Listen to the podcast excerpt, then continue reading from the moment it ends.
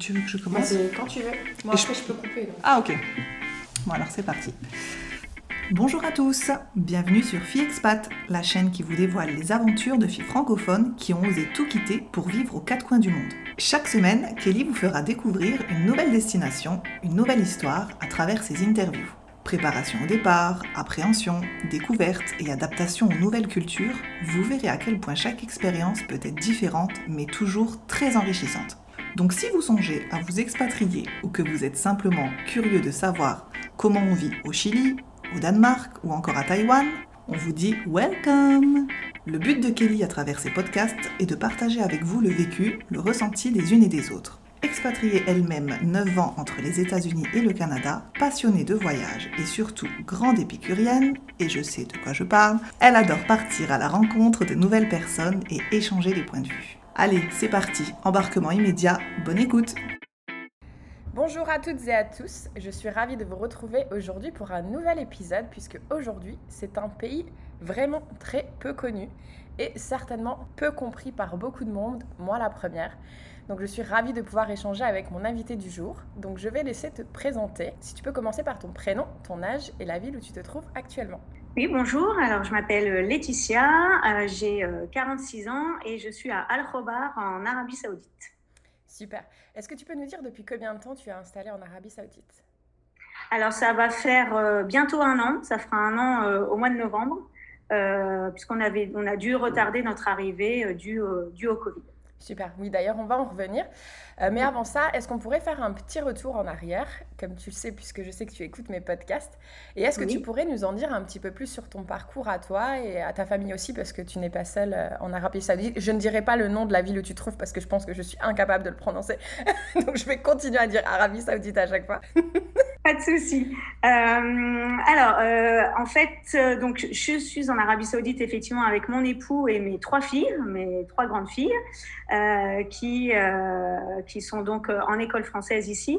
moi, j'avais déjà fait pendant mes études six mois à Barcelone avec Erasmus.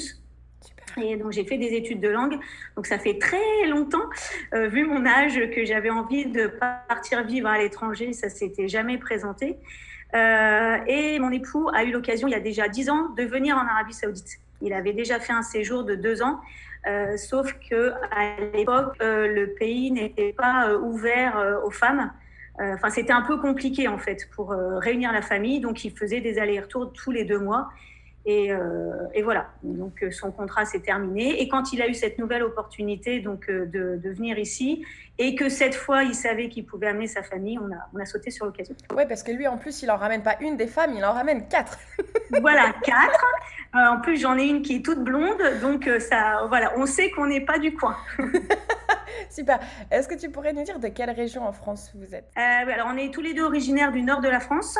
Moi, je suis dunkerquoise exactement, mais par contre, on habite maintenant dans l'ouest, au bord de la mer, près de Nantes. Ok, super. Et donc, vous êtes rencontrés sur les bancs de l'école ou peut-être en Espagne ou comment vous êtes rencontrés? Ah non, pas, non, non, c'était, enfin, c'était le meilleur ami de mon frère à la fac. Et donc voilà, on s'est rencontrés euh, voilà, chez, dans l'appartement de mon frère, euh, puisqu'il travaillait, il révisait beaucoup ensemble, et donc on s'est croisés euh, par hasard, et voilà. Le genre d'histoire que moi j'adore personnellement. et est-ce que ça te dérange pas si je te demande qu'est-ce qu'il fait dans la vie? Non, pas du tout. Alors à la base, il est DRH, directeur des ressources humaines. et en fait, il travaille dans une société, c'est la SOR, et donc en fait, il s'occupe de la gestion de l'eau et ici, ils ont des entreprises de désalinisation d'eau de mer pour créer de l'eau potable. Ah, super intéressant.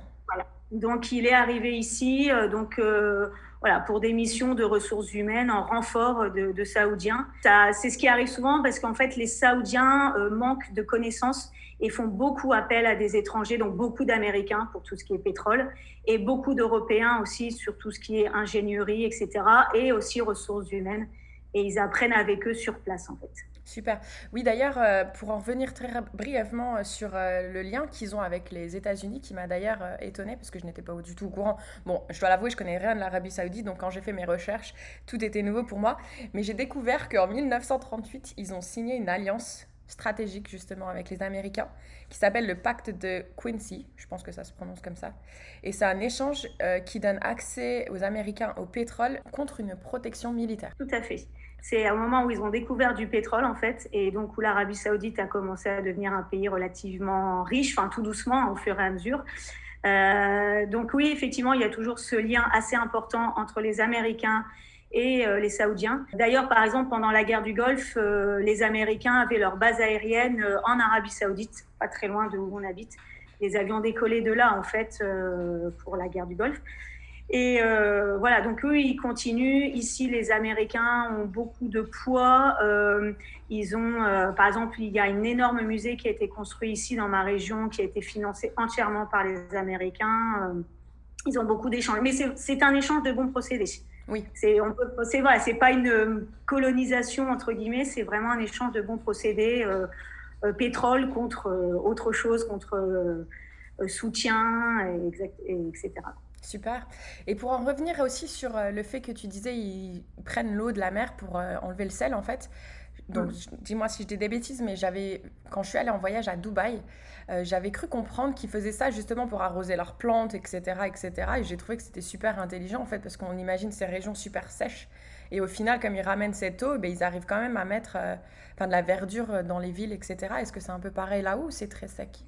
C'est un peu pareil. C'est vrai qu'effectivement, l'Arabie Saoudite, alors on, on, voit ça comme un pays désertique. Oui. C'est vrai, en grande partie. Après, il faut savoir qu'il y, a des régions où il y a des montagnes et ils ont de la neige euh, l'hiver. Donc, euh, le climat est très différent. C'est un très grand pays, l'Arabie Saoudite. Donc, le climat est différent euh, en fonction des régions où on se trouve. Après, effectivement, ils ont quand même un problème d'eau. donc, ils ont trouvé ce système-là pour avoir de l'eau.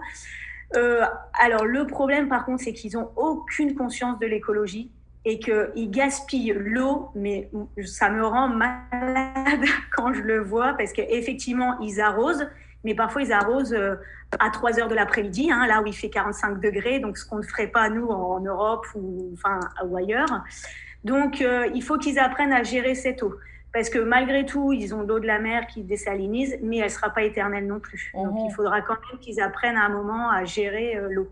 Mais bon, c'est quand même une très bonne idée d'avoir pris ce, d'avoir pris cette idée-là pour récupérer de l'eau potable. Carrément. Et puis après, oui, chaque pays euh, doit prendre le temps de se développer, comme on le disait euh, mm. tout à l'heure euh, offline. Je mm. pense que nous, c'est vrai qu'on a toujours le regard de français parce que c'est un pays qui est très vieux. Mais on a aussi, moi je me souviens quand j'étais jeune, je me souviens de gaspillage, je me souviens que c'est très, très mauvais ce que je veux dire, mais je me souviens avoir déjà vu mes parents jeter quelque chose par la fenêtre de la voiture. Enfin, tu vois ce que je veux dire? Et pourtant, c'était il y a qu'une vingtaine d'années, quoi. Donc, mm. Donc bon voilà.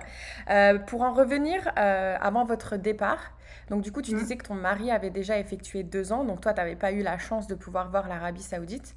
Mais euh, quand lui, il revenait justement tous les deux mois, quels étaient ses ressentis par rapport à ce pays? Alors c'était très, c'était contrasté parce que en même temps, il était vraiment content d'y aller, même si tout le monde a cru qu'il était parti là-bas parce qu'il avait fait une bêtise au travail et que c'était une punition, mais pas du tout. C'était un vrai choix. Euh, il était content d'y aller euh, justement pour découvrir en fait euh, bah, déjà comment on vivait là-bas. Et puis, il n'y a pas que les Saoudiens, parce qu'en fait, c'est un pays où il y a énormément de nationalités. Alors, beaucoup de, gens de l'Est, des Bangladais, des Indiens. il y a aussi beaucoup de Jordaniens. Enfin, il y a énormément de nationalités. Donc, il était très content d'apprendre aussi d'eux et de voir que c'était un pays en devenir. Déjà, il y a dix ans, il sentait que ils, allaient essayer de s'ouvrir un peu plus, qu'il y a un moment, on ne peut pas rester tout le temps fermé comme il l'était. Là, en temps, il a vu un changement énorme. Oui, justement, je lisais qu'ils se sont réouverts au monde seulement depuis 2019 Tout à fait. Depuis 2019, ils accordent des visas touristiques. Euh, bon, ça a été suspendu pendant plus d'un an avec euh, le Covid. Euh, mais là, depuis le mois d'août, on peut à nouveau venir en tant que touriste en Arabie Saoudite euh, c'est quand même, euh, enfin voilà, je, je, trouve ça vraiment énorme qu'il y ait encore des pays à notre, à notre époque qui s'ouvrent seulement maintenant et qu'on puisse dire tiens, je vais aller passer euh, deux semaines en Arabie Saoudite. On n'y pensait même pas. Maintenant, c'est vraiment possible et même ils l'encouragent parce qu'au moment où nous on allait partir, il y avait des campagnes de pub à Paris pour aller visiter l'Arabie Saoudite. Mhm. Et il y, a eu, il y avait eu une exposition aussi sur Aloula qui est un site archéologique. Enfin voilà, donc ils essayent de vraiment de faire venir et de faire découvrir leur pays aux autres maintenant. Super. Oui, parce que d'ailleurs, je lisais que c'est un, justement un des pays les plus safe euh, pour voyager parce que le taux de crime est vraiment très très bas. C'est un des pays qui a un taux de crime le plus bas. Ah oui, alors c'est un pays très autoritaire, mais d'un autre côté, euh, voilà, ça, comme tout, hein, il y a du négatif et du positif, mais effectivement, on ne craint absolument rien. En étant une femme, euh, voilà, et moi, donc avec trois adolescentes, je peux les laisser aller où elles veulent. Euh, à n'importe quelle heure du jour et de la nuit, je sais qu'il ne leur arrivera rien.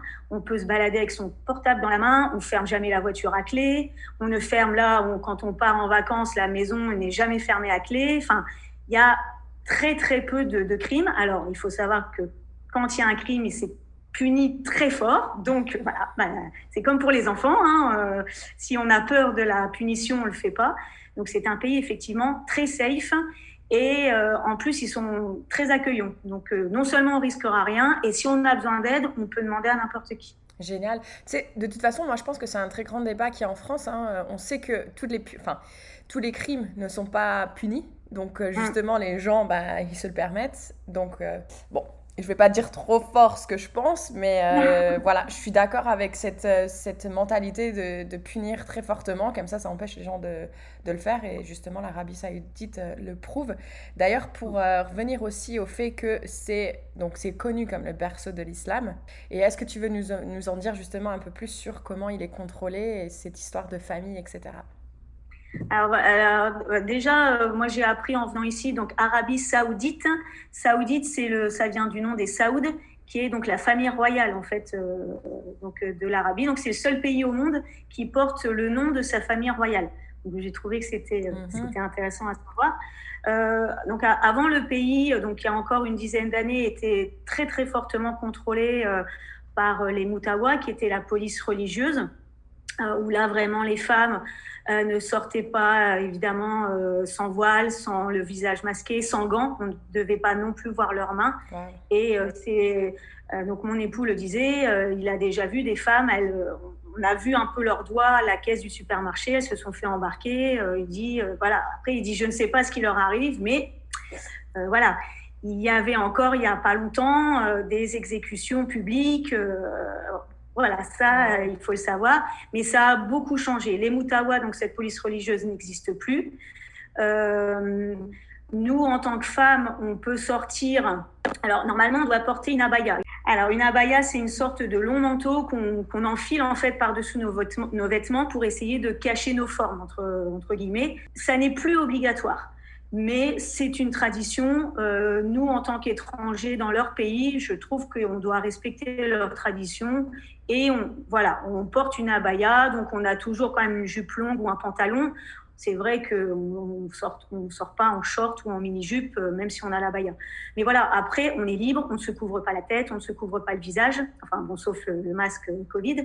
Mais on, on, est libre, on peut, on peut se déplacer toute seule. Ce qu'il y a dix ans, on n'avait pas le droit, on était obligé d'être avec un, homme euh, qu'on connaissait. Euh, là, on peut mes filles peuvent sortir, je peux sortir.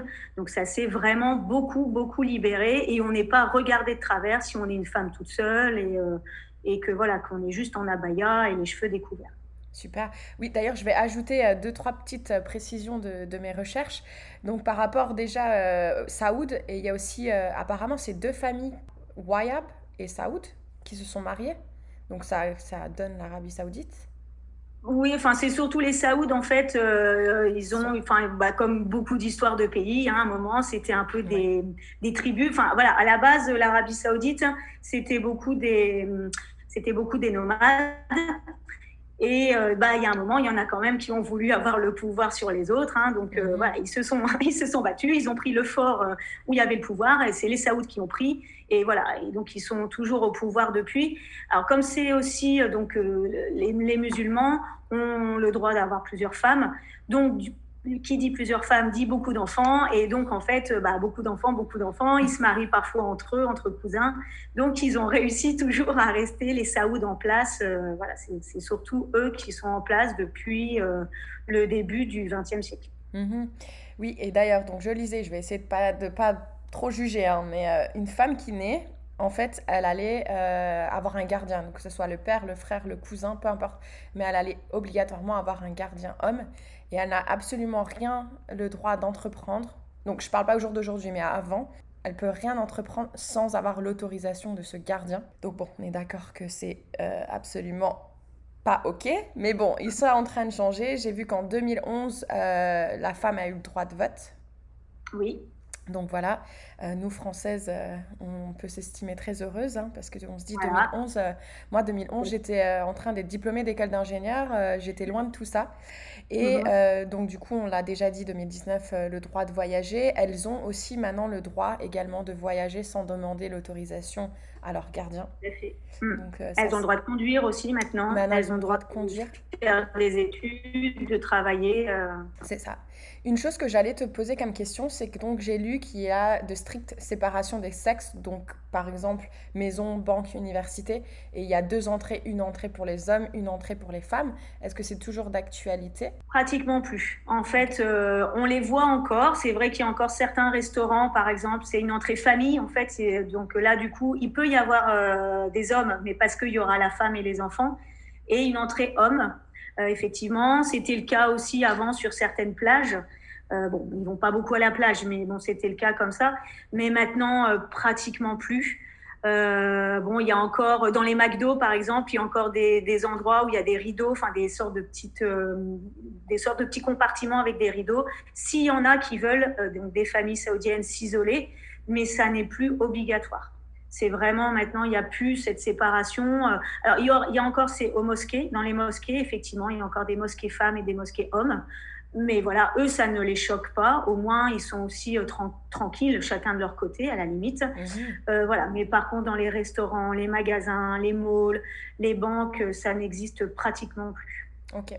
Donc du coup, je pensais que c'était euh, important quand même qu'on touche à tous ces petits détails avant que je te demande justement ta réaction le jour où tu as appris que ton mari euh, voulait revenir en Arabie Saoudite, parce que du coup, euh, je pense que tu as dû faire ces petites recherches, enfin, où tu étais déjà au courant de tout ça, comme il y avait déjà... Oui, j'étais déjà quand même au courant, comme il y était déjà allé, et je savais que ça avait changé quand même.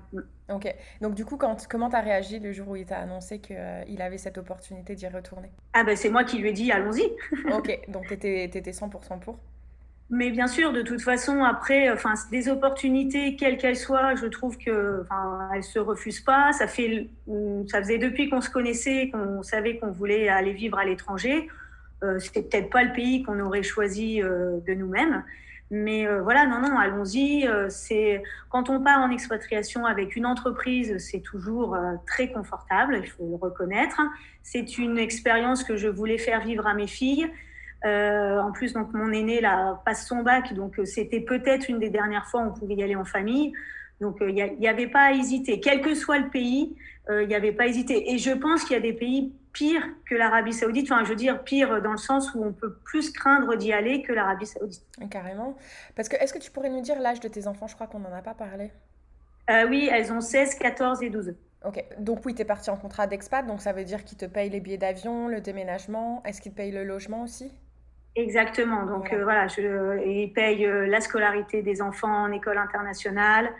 Euh, c'est vraiment, il, voilà, il faut être honnête, ça fait aussi partie du, enfin voilà, du package. Ah, on a une expérience à l'étranger, mais aussi on a un petit pactole pour quand on revient en France. Et parce que quand on vient en France, on ne sait pas non plus ce qu'on va retrouver mais on sait que voilà, on est, on est loin d'être malheureux. Donc il, faut aussi le prendre en compte. Ah mais carrément, moi pour moi je trouve que le contrat expat c'est euh, l'Eldorado de l'expatriation parce qu'en plus Exactement. Tu, continues à cotiser pour les retraites françaises, tu as, as, toujours ton statut euh, français, donc tu as toujours tes vacances si je me trompe pas, je pense que c'est pareil pour ton mari. Euh, oui, oui, oui, oui, parce que là voilà, c'est une négociation entre donc l'entreprise française et l'entreprise saoudienne, donc effectivement il a des vacances. Et du coup comment ça s'est passé l'annonce avec ton entourage? Parce que du coup j'imagine que eux ne pas ce pays. Comme il était parti déjà il y a 10 ans, ça les a à moitié étonné qu'il y retourne, euh, voilà, parce qu'il savait que son entreprise continuait à avoir des contrats avec l'Arabie. Il est vrai que quand on a dit que nous on y partait, euh, bah, voilà, c'est la réaction de tout le monde. Oh, il était une femme, euh, comment tu vas faire? Tu vas devoir te voiler, tu pourras rien faire, tu nanana, nanana. Bon, après finalement, il savait aussi que moi j'avais toujours eu envie d'aller à, l'étranger. mes filles finalement, elles se sont pris une nuit de réflexion et le lendemain matin, elles ont dit ouais, on y va. Donc à partir du moment où tout le monde nous voyait contents, surtout les filles, euh, bon, bah, c'est tout, on suit et puis ils disent OK. Après, ils savaient aussi qu'on y partait peut-être pas pour très longtemps. Et du coup, comment ça s'est passé? Combien de temps vous avez pris entre le moment où euh, tu savais que vous alliez partir et le moment où vous vous êtes installé euh, Alors, la décision a été prise très très très rapidement, en quelques jours. après, on avait décidé de laisser que, que, mon mari parte en premier et de laisser les filles finir leur année scolaire.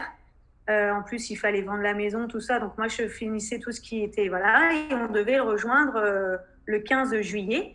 Euh, mais du coup, bah, nous ne sommes partis que fin octobre, hein, parce qu'on n'a pas pu, voilà, à cause du confinement et tout, on n'a pas pu partir tout de suite.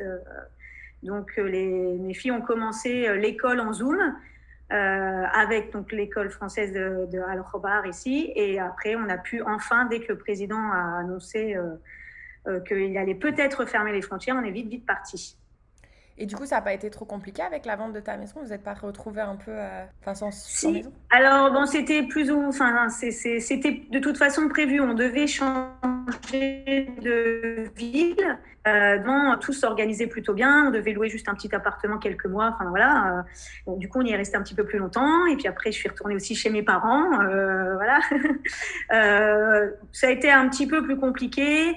Mais après, voilà, mes filles étaient grandes, euh, on a géré. Et puis bon, après, on est dans l'organisation. Je pense qu'on se pose pas vraiment de questions. On, voilà, on essaie, on regarde toutes les semaines. Est-ce qu'on pourra venir? Ah bah non, ce ne sera pas encore cette semaine. Et puis, et puis voilà. Oui, de toute façon, c'était, euh, j'ai envie de dire, c'était une année qui était vraiment très aléatoire pour tout le monde.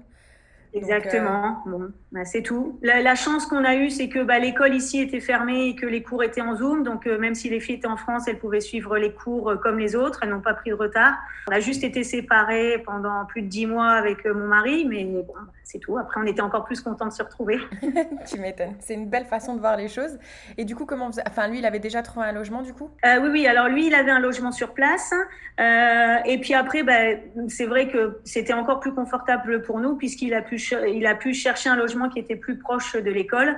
Il a pu faire les inscriptions à l'école, récupérer les livres, les fournitures scolaires, enfin, etc. Donc, en étant sur place, on a, on a gagné du temps. Euh, et nous, on est arrivés, bah, tout était prêt. On n'avait plus qu'à ranger nos affaires dans les placards. Et puis, euh, voilà, et attendre la reprise de l'école, c'était très confortable. Et moi, j'adore entendre quand c'est le papa qui s'occupe de tout. Ça c'est vrai. Ah bah, il a découvert, hein, parce qu'il nous a jamais autant appelé de Ikea, mais je sais pas, c'est quoi la mesure des couettes euh, Je prends combien d'assiettes? J'adore. Franchement, j'adore. Et du coup, euh, enfin, j'arrive pas à m'imaginer exactement à quoi ça ressemble où vous êtes, parce que du coup, est-ce que c'est une grande ville? Est-ce que c'est désertique? Comment c'est un peu? Est-ce que tu peux nous faire un peu voyager?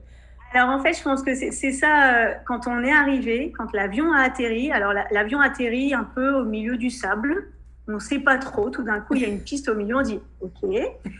Et en fait, euh, mais en fait, il y a des villes ici. Hein. Ils vivent pas, euh, c'est plus des bédouins, ils vivent plus dans des tentes, quoi. Et c'est ce que tout le monde nous dit. Mais ouais, vous avez une vous avez l'eau courante. Mais oui, hein, en fait, il y a des gratte-ciel. Euh, il y a vraiment. Alors, c'est vrai que les villes, quand on les voit du ciel, c'est une ville au milieu du désert, c'est vrai. Mais non, non, là, nous ici, on a une très grande maison. Alors, on vit, euh, exactement, on vit dans des campandes, qui sont des quartiers résidentiels sécurisés, euh, où tous les expatriés vivent quand même dans ces campandes, puisqu'il n'y a pas si longtemps, euh, il pouvait y avoir des risques d'attentats de temps en temps. Donc, ils voulaient sécuriser leurs expatriés, surtout les Américains, c'est eux qui avaient mis ça en place. Il fallait pas qu'il risque d'y avoir des Américains ou des étrangers bah, blessés ou tués sur le sol saoudien. Mm-hmm on vit euh, dans des campandes, dans des très grandes maisons. Euh, ces campandes, il y a piscine, tennis, euh, il y a une petite supérette. Enfin voilà, c'est et en plus dans le campand, on peut vivre à l'occidental, c'est-à-dire qu'on peut se balader en short et en t-shirt dans le campagne puisqu'on n'est pas au vu des autres Saoudiens. Donc euh, voilà, mais donc oui, oui, il y a des maisons, il y a des routes, il y a, voilà, il y a, il y a des trains, euh, il y a des aéroports, il y a tout. C'est vrai que j'ai fait mes recherches, mais j'ai pas regardé d'image, mais euh, je ferai ça une fois qu'on a fini l'enregistrement. Mais du coup, c'est top parce que j'ai l'impression que vous êtes dans un espèce de petit village un peu d'expats avec plein de nationalités différentes. Ça doit être super sympa, que ce soit pour toi, pour tes filles. Oui, exactement. Alors, il y a énormément, alors il y a assez peu d'Européens Hein, euh, c'est vrai. Euh, beaucoup, beaucoup de, Libanais ou d'Égyptiens, enfin, des pays qui sont quand même pas loin de l'Arabie Saoudite, mais qui sont eux aussi des expatriés, donc ils vivent dans les campagnes. Mais donc oui, c'est en fait quand on croise les gens, on ne sait pas si on doit leur dire euh, bonjour ou hello. Et voilà, donc on parle souvent en anglais, mais du coup, on, on, ne rencontre pas que des Saoudiens, on rencontre plein d'autres nationalités et on peut échanger avec eux, donc c'est encore plus enrichissant. Génial. Du coup, tu faisais quoi comme métier avant de partir? Parce que je crois qu'on n'en a pas parlé. Non, alors moi j'avais été euh, longtemps en congé parental euh, pour m'occuper de mes filles. J'avais repris un travail euh, un an, juste un an avant de, de, partir. mais bon, je travaillais, j'avais repris un travail à, dans une grande surface au rayon décoration. Mhm. mais j'avais de toute façon donné ma démission puisqu'on devait changer de ville. Donc j'allais dire tant mieux. Et en Arabie Saoudite, euh, pour une femme, euh, enfin, pour un expatrié qui n'a pas le, le, visa de travail, c'est compliqué de trouver du travail. Donc, euh, je n'étais pas censée travailler, d'autant plus que je ne parle pas l'arabe, qui reste quand même leur langue aussi, hein, même si beaucoup parlent anglais. là, j'ai eu la chance, je viens de commencer un nouveau travail au lycée français. Mm-hmm. Donc, ça, voilà, ça c'est une chance, mais c'est une chance que tous les expatriés françaises n'ont pas. Donc, je, suis super contente d'avoir trouvé ça. Donc c'est un, petit bonus. Euh, donc euh, tant mieux. ça va me faire ça en plus. ça va du coup, tes filles, elles acceptent que leur maman travaille au lycée français? Ah ouais, elles sont contentes, euh, mais euh, elles disent oh, tu vas bientôt aller au lycée plus que nous parce qu'elles sont encore la moitié du temps en Zoom, donc euh, je suis plus souvent qu'elles dans l'établissement. Excellent. Et du coup, l'établissement, il se trouve justement dans ce petit village ou tu es obligé de prendre la voiture? Voilà, c'est pour ça que nous, on habite ici. on est à 1 minute 30 à peu près du, du, lycée. Il est effectivement dans le, dans le campagne où on est. Génial. Et donc du coup, est-ce que tu dirais que vous passez la plupart du temps, parce que j'imagine que vous avez quand même une vie sociale, est-ce que c'est du coup principalement avec des Français? Non. Non? Euh, là, alors effectivement, euh, euh, bon, c'est vrai que là, je pense que le recrutement a été facilité parce qu'il y a une certaine solidarité et que le responsable du service est français. Voilà. Mais non, non, là, on voit très peu de Français. En plus, mon mari travaille dans une autre ville qui est à une heure et demie de route. Donc, euh, de temps en temps, on voit ses collègues, mais pas souvent. Euh, donc, nous, on a des amis, euh, nos voisins sont égyptiens, de l'autre côté, ce sont des Américains. Euh, mes filles donnaient des cours de français à des petites libanaises et ou syriennes. Enfin voilà, il y a vraiment toutes les nationalités. Donc à la limite, on se pose même plus la question de savoir si on est français ou pas, et on est plus content de rencontrer des étrangers que des Français en fait. Oui, non mais c'est clair. Moi, tu sais, enfin quand je m'étais d'abord expatriée, j'étais un peu contre l'idée de voir des expats français. Après, avec les années, je me suis rendu compte que finalement, c'était pas une mauvaise chose non plus de voir des expats français. Mmh. Je trouve que c'est bien justement d'avoir ce mix que tu as en plus. Exactement. Toi, c'est vraiment un mix mondial que tu as. Et ça, c'est pas donné dans toutes les villes. Hein. Non, non, c'est vrai. Et alors là, bah, du coup, les, les filles au lycée, c'est pareil, c'est un lycée français, mais il y a finalement assez peu de Français. Euh, donc, euh, elles ont rencontré plein de nationalités et quand je les entends parler dans leurs phrases, il y a en même temps du, du français, de l'arabe, de l'anglais. Ils mélangent un peu tout quoi, en fonction des mots qu'ils connaissent. Mhm. Donc c'est rigolo. Et puis euh, voilà, enfin c'est pareil. Les, enfants, les enfants, les jeunes se posent pas la question et les échanges sont hyper faciles. Ouais, super. Ouais, de toute façon, quand on est jeune, c'est beaucoup plus simple. Mmh, tout à fait. Ouais. Et puis en plus, du coup, euh, pour euh, ta fille qui passe le bac, est-ce que du coup, elle était déjà confortable en anglais ou est-ce que du coup, ça, ça lui permet d'avoir euh, vu une augmentation dans ses notes, etc. Euh, elles étaient confortables, mais elles le sont nettement plus euh, maintenant. Alors, je vais pas par, enfin, les profs d'anglais sont très bons, mais c'est pas par l'école, c'est par les échanges avec les autres, en fait. 100%. Bah, 100%. Parce que en France, on, voilà, on fait attention quand on parle anglais. Pas beaucoup de monde ne parle anglais dès qu'on a su qu'on partait en Arabie Saoudite, Netflix, c'était euh, en version originale, mhm. interdit. On ne regarde plus en version française. Et voilà, on s'est habitué. On essaye de, de, temps en temps. On avait au début institué euh, tous les lundis soirs, on parlait anglais à table. Et voilà, et avec euh, les copains copines, c'est un peu d'anglais, un peu de français. Mais du coup, elles sont, elles se posent pas la question. Elles sont à l'aise. Elles essayent de tourner leurs phrases comme elles peuvent si elles connaissent pas le mot c'est même si elles sont pas bilingues, parce que ici ils parlent aussi arabe, et français, euh, ça les aura euh, décontractés, décomplexés en fait sur la langue anglaise. Mhm. Non, franchement, c'est génial, c'est une super opportunité. Et du coup, est-ce que ce contrat, est-ce que tu sais la durée qu'il a? Je pense qu'on est là que jusqu'au mois de juin 2022. Euh, d'abord, bah, après pour le bac de ma fille, après elle va rentrer faire ses études en France. elle aurait pu rentrer toute seule, mais on va faire le choix aussi de rentrer. Et je pense que le contrat de mon mari va se finir puisqu'ils sont dans une période justement de saoudisation euh, dans les entreprises, ils veulent de moins en moins d'expatriés. Ils veulent redonner du travail aux Saoudiens. Il faut que les Saoudiens retravaillent. Mhm. Euh, parce qu'ils ont perdu l'habitude de travailler. Ils veulent se débrouiller tout seuls et voilà, ils veulent essayer qu'il n'y ait plus autant d'étrangers qui ont la main mise sur leurs activités. Donc euh, voilà, ils sont en train de, de, réduire au maximum les expats et donc le contrat, je pense, se terminera au mois de juin 2022. Mhm. Oui, parce que j'avais cru lire d'ailleurs que c'était en 2014 qu'ils avaient diminué justement tous les expatriés parce que justement le taux de chômage saoudien avait tellement augmenté euh, qu'ils avaient dit il faut qu'on arrête euh, de faire venir autant d'expats, mais bon. Exactement, bah, puis en fait il faut être conscient que les expatriés, ça leur coûte de l'argent. Euh, ils en avaient, ils en ont toujours, mais ils commencent à en avoir un petit peu moins.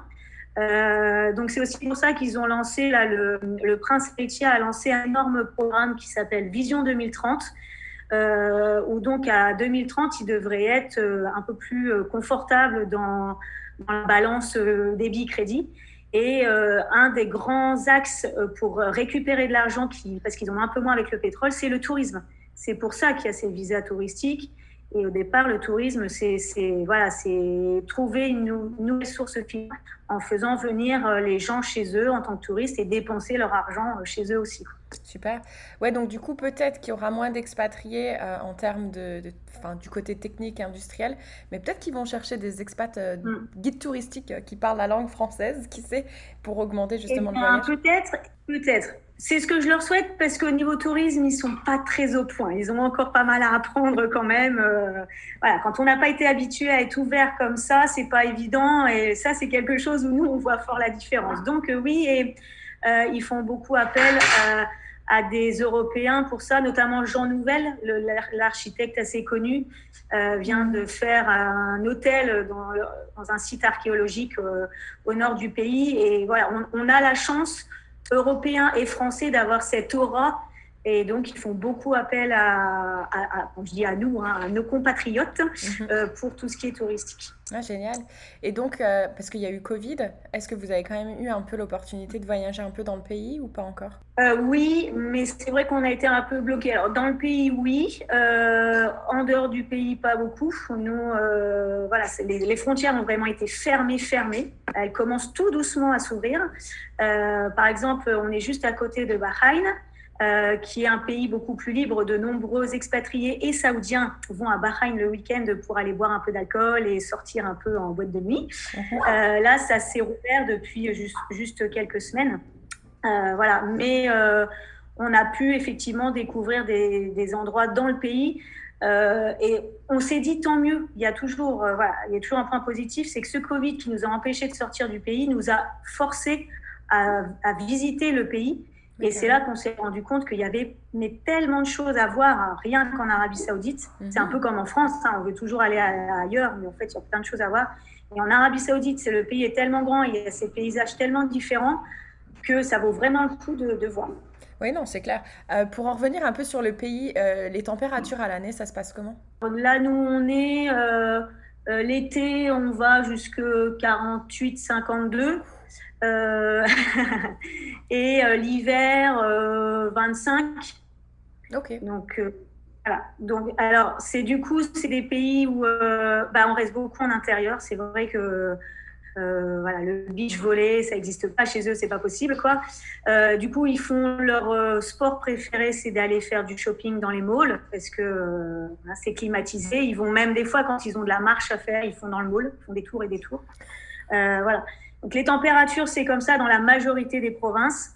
Par contre, il y a aussi, euh, par exemple, il y a une province dans le sud-ouest où il y a des montagnes, les montagnes de la Cire. le point culminant est à 2300 mètres.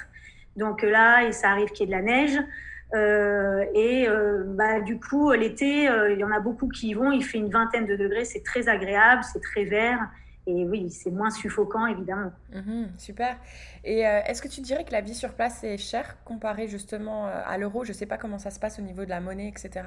Ouais, c'est oui, c'est cher et c'est beaucoup plus cher qu'il y a 10 ans. Hein, mon mari le disait, c'est beaucoup plus cher en euh, tout ce qui est même restaurant, nourriture. pourtant, on n'achète pas de, enfin, on achète peu de produits importés. On, voilà, on, on essaye de manger local. Mais oui, c'est vrai que c'est quand même assez cher et ça a beaucoup évolué euh, en 10 ans. Alors, l'essence est toujours très peu chère, ça c'est sûr. Euh, le plein pour le 4x4, ça coûte 15 euros. Hein, euh, voilà. Mais pourtant, c'est beaucoup plus cher qu'il y a 10 ans. oui, moi, je me souviens quand j'ai visité Dubaï, et ça fait 10 ans, je crois que c'était genre 5 euros le plein, un truc comme ça. Enfin, c'était ridicule. Mais bon, 15 euros reste toujours ridicule, hein, on est d'accord. Super. Et euh, tu parlais justement de restaurant. Moi, j'adore parler bouffe. Hein, désolée, mais euh, j'adore manger. Euh, est-ce que tu pourrais nous dire c'est quoi ton plat, un plat typique que, tu adores manger sur place? On n'a pas encore vraiment goûté de plat typique. quand on fait des soirées dans le désert, ce qu'ils ont souvent, c'est des, des brochettes de viande hein, légèrement épicées, beaucoup de légumes. Très peu de choses, enfin peu de dessert en fait. Le dessert, je pense, c'est vraiment typiquement français ou européen. Euh, et après, ils ont leur plat typique, surtout au moment du ramadan. Parce que ici, c'est vraiment une période très importante, évidemment, pour eux. Le, le, pays vit au rythme du ramadan pendant, pendant un mois. Mhm. Euh, voilà. Après, il y a beaucoup de, un peu comme des villes comme New York, beaucoup de nourriture étrangère, beaucoup de nourriture indienne, et puis beaucoup de nourriture américaine. Ils sont, euh, sont pas très healthy euh, dans leur mode de, nourriture. Ça, j'en doute pas. Et du coup, ouais, j'allais te poser comme question, est-ce qu'il y en a des expats justement français ou d'ailleurs qui se sont installés pour ouvrir justement un restaurant typique un peu euh, en dehors de... Hum, alors non, euh, on a quelques... par exemple, il y a les boulangeries Paul qui sont du coup très réputées parce que voilà, encore une fois, l'image française, on, vraiment, il y a une image glamour de la France donc le pain français, le, raffinement français. Euh, donc il n'y a pas encore de, de restaurant français. Sans doute qu'à Dubaï, par exemple, il doit y en avoir. Euh, voilà, donc je pense que ça, ça risque de, de venir après, mais, mais pas encore. Mais c'est vrai qu'ils sont quand même, quand ils nous entendent parler, euh, vous venez d'où? Vous venez de la France? Alors là, ça y est, on a toutes les portes ouvertes parce qu'on est français. C'est incroyable la chance qu'on a, je trouve, dans, dans, beaucoup de pays du monde. Dès qu'on est français, les portes s'ouvrent tout de suite. Ah, mais moi, je pense qu'on a un des plus beaux passeports, hein, le, ah le, passeport français. Et s'il y en a qui nous écoutent et qui cherchent à ouvrir un restaurant quelque part, et eh ben voilà. Voilà. peut-être une très belle opportunité pour les années à venir. Écoute, moi, j'ai touché un peu à tout ce que je voulais euh, toucher. Je ne sais pas si tu veux ajouter quelque chose. J'aimerais aussi que tu parles peut-être de ton site internet. Euh, mais s'il y a d'autres choses, un conseil à quelqu'un qui veut venir s'installer en Arabie Saoudite, euh, qu'est-ce que tu leur dirais? Euh, ben oui, alors moi j'avais, j'ai créé un petit blog. En fait, c'était surtout pour donner des nouvelles à nos proches qui étaient restés pour pas faire 10 messages WhatsApp par jour. En fait, je racontais un peu comme ça, ils pouvaient nous suivre. Et en plus, je m'étais dit que ça pouvait servir effectivement pour d'autres expatriés. Euh, bah, si j'ai un conseil, bah, c'est de, de ne pas avoir peur, hein, parce que voilà, on ne peut pas avoir peur. Et puis, bah, au pire, ça se passe pas bien, on rentre. Mais euh, voilà, il faut pas avoir peur si que de la condition de la femme, de la manière de vivre. Euh, la première chose, je pense, qui m'a étonnée en arrivant ici, moi, c'est de ne pas me sentir si dépaysée que ça. Et euh, tout le monde nous le disait, on disait, bah, en fait, on a l'impression que vous êtes là depuis longtemps, mais je sais pas, finalement, on n'est pas si dépaysé et en plus, vraiment, on est, on est bien accueillis. Ils cherchent tous à nous aider, à nous faire visiter. Ils sont très, très fiers quand on leur dit qu'on veut découvrir leur pays. Euh, là, moi, je vais commencer des cours d'arabe et ils sont hyper contents aussi. Euh, c'est ça, il faut leur montrer que bah, ça, on n'est pas là que pour être expatrié et venir prendre un contrat et venir prendre de l'argent. On est là aussi pour découvrir le pays. Non, c'est clair, bah, vous venez les aider, hein. vous les aider à se développer et euh, c'est un échange de bons procédés comme tu l'as dit un peu plus tôt. Voilà, et puis euh, voilà, et puis de toute façon, dans la, vie, dans la vie, il vaut mieux vivre avec des remords qu'avec des regrets. Si l'opportunité s'est présentée, c'est que c'était le destin. Et voilà, il faut saisir l'opportunité et ça Enfin, je, pense que toute expérience est bonne à prendre. Donc il ne faut, pas, il faut pas hésiter. Carrément. En tout cas, c'est une expérience incroyable que vous avez offert à vos enfants. Et ça, franchement, je trouve ça, je trouve ça vraiment génial. Du coup, pour en arriver aux petites questions de la fin que tu dois très bien connaître, c'est si Laetitia d'aujourd'hui devait passer un petit message à Laetitia qui s'apprêtait justement à prendre cette décision de partir en Arabie Saoudite, est-ce que tu lui glisserais un petit message? Bah, je lui dirais, euh, vas-y, tente, euh, sinon tu vas regretter de le faire trop tard. Oui, de toute façon. C'est ça que je me dis. De toute façon, vous n'aviez pas vraiment de peur. Tu n'avais pas vraiment de peur Non. Non, vraiment. Et voilà, là, la seule, vraiment, c'est de me dire, je l'ai fait un peu tard euh, pour nous, mon mari et moi, mais c'est tellement bien pour nos filles. Et voilà, et quand on a des enfants aussi, allons-y, allons-y. les enfants s'adaptent mieux que nous. Et au contraire, c'est eux qui nous motivent. Donc, allons-y. Le seul risque, oui, c'est que, ça, que ça va nous plaire.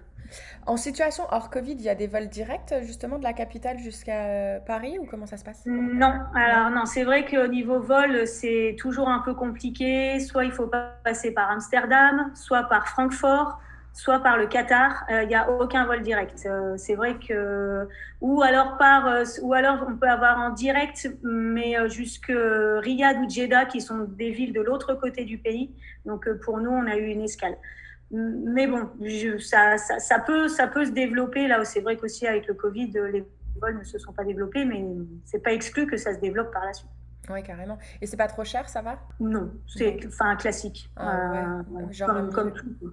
À 1000 euros, un truc comme ça? Hum, Exactement, oui. Ok. Super. Bah écoute, pour conclure ce podcast, est-ce que tu voudrais euh, partager avec nous ta citation ou chanson préférée? Ah, C'est pas vraiment une citation, c'est un peu ce que j'ai dit euh, tout à l'heure, c'est vraiment faut mieux vivre avec euh, des remords qu'avec des regrets. Suivons le destin. voilà, il faut l'écouter et puis se donner un petit coup de pied aux fesses et ça n'en ressort que du bien. C'est clair. Et eh bien super. Bah, écoute, je te remercie beaucoup pour cet échange, d'avoir partagé avec nous votre expérience et de nous avoir permis de découvrir ce pays peu connu et qui maintenant, euh, j'espère, nous permet de, enfin, de l'ouvrir au moins sur le tourisme dans un premier temps et puis pourquoi pas un petit peu sur l'expatriation. Eh ben, J'espère et puis voilà, c'est, euh, moi je peux donner d'autres conseils s'il y a besoin sans souci. Oui, de toute façon, je mettrai le lien de ton site internet euh, dans la description du podcast. C'est parfait. Très bien, merci beaucoup. Merci.